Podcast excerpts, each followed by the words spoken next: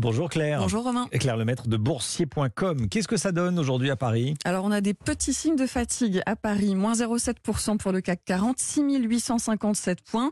Rien de grave, l'indice a bien monté euh, depuis le début de l'année, il a gagné près de 7%. Les inquiétudes sont venues comme souvent de Wall Street hier soir, à nouveau la crainte d'une politique monétaire plus agressive. Jérôme Powell, le président de la Réserve fédérale, doit s'exprimer cet après-midi et ça permettra peut-être d'y voir plus clair. Ailleurs, en Europe, les indices sont également en baisse à la mi-séance. Londres 7,02%, moins 0,4% pour Francfort, moins 0,3% pour Amsterdam. Et donc à Paris, le CAC 7,07%, 6857 points. Claire Lemaître, merci beaucoup Claire.